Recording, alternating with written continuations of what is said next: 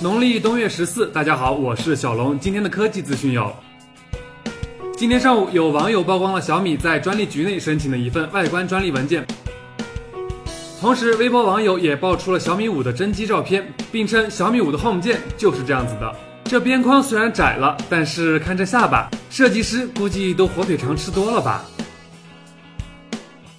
近日，有外媒放出了一组索尼即将发布的全新平板电脑 Xperia C5 Tablet 的渲染图。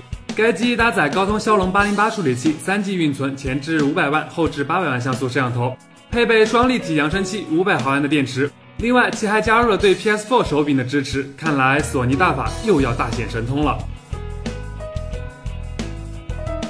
今天，一张 LG G5 的原型机谍照曝光。据称，新机采用了全金属机身设计，配备5.3英寸显示屏，骁龙820处理器，3G 运存，前置800万，后置1600万加800万像素双摄像头，同时还配有激光对焦传感器和色谱传感器。摄像头下方为指纹识别传感器。据称，G5 还将配备压力触控屏以及心率传感器。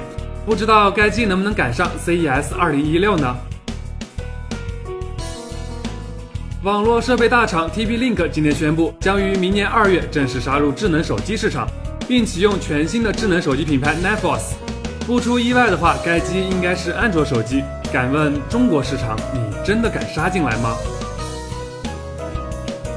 近日，联想官方给出预告称，将在 CES 2016上推出高性价比强机，售价在千元以内。据称，新机搭载 Helio X10 处理器五点五英寸幺零八零 P 屏幕。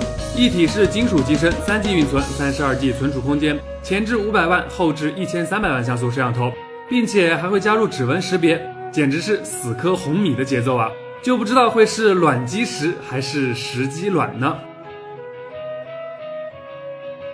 今晚就是平安夜了，首先祝大家平安夜快乐。但是呢，大家啃苹果的同时，别忘了九点杨慕辰和模特姐姐一起在虎牙直播等你们哟。极简又有种，每天一分钟。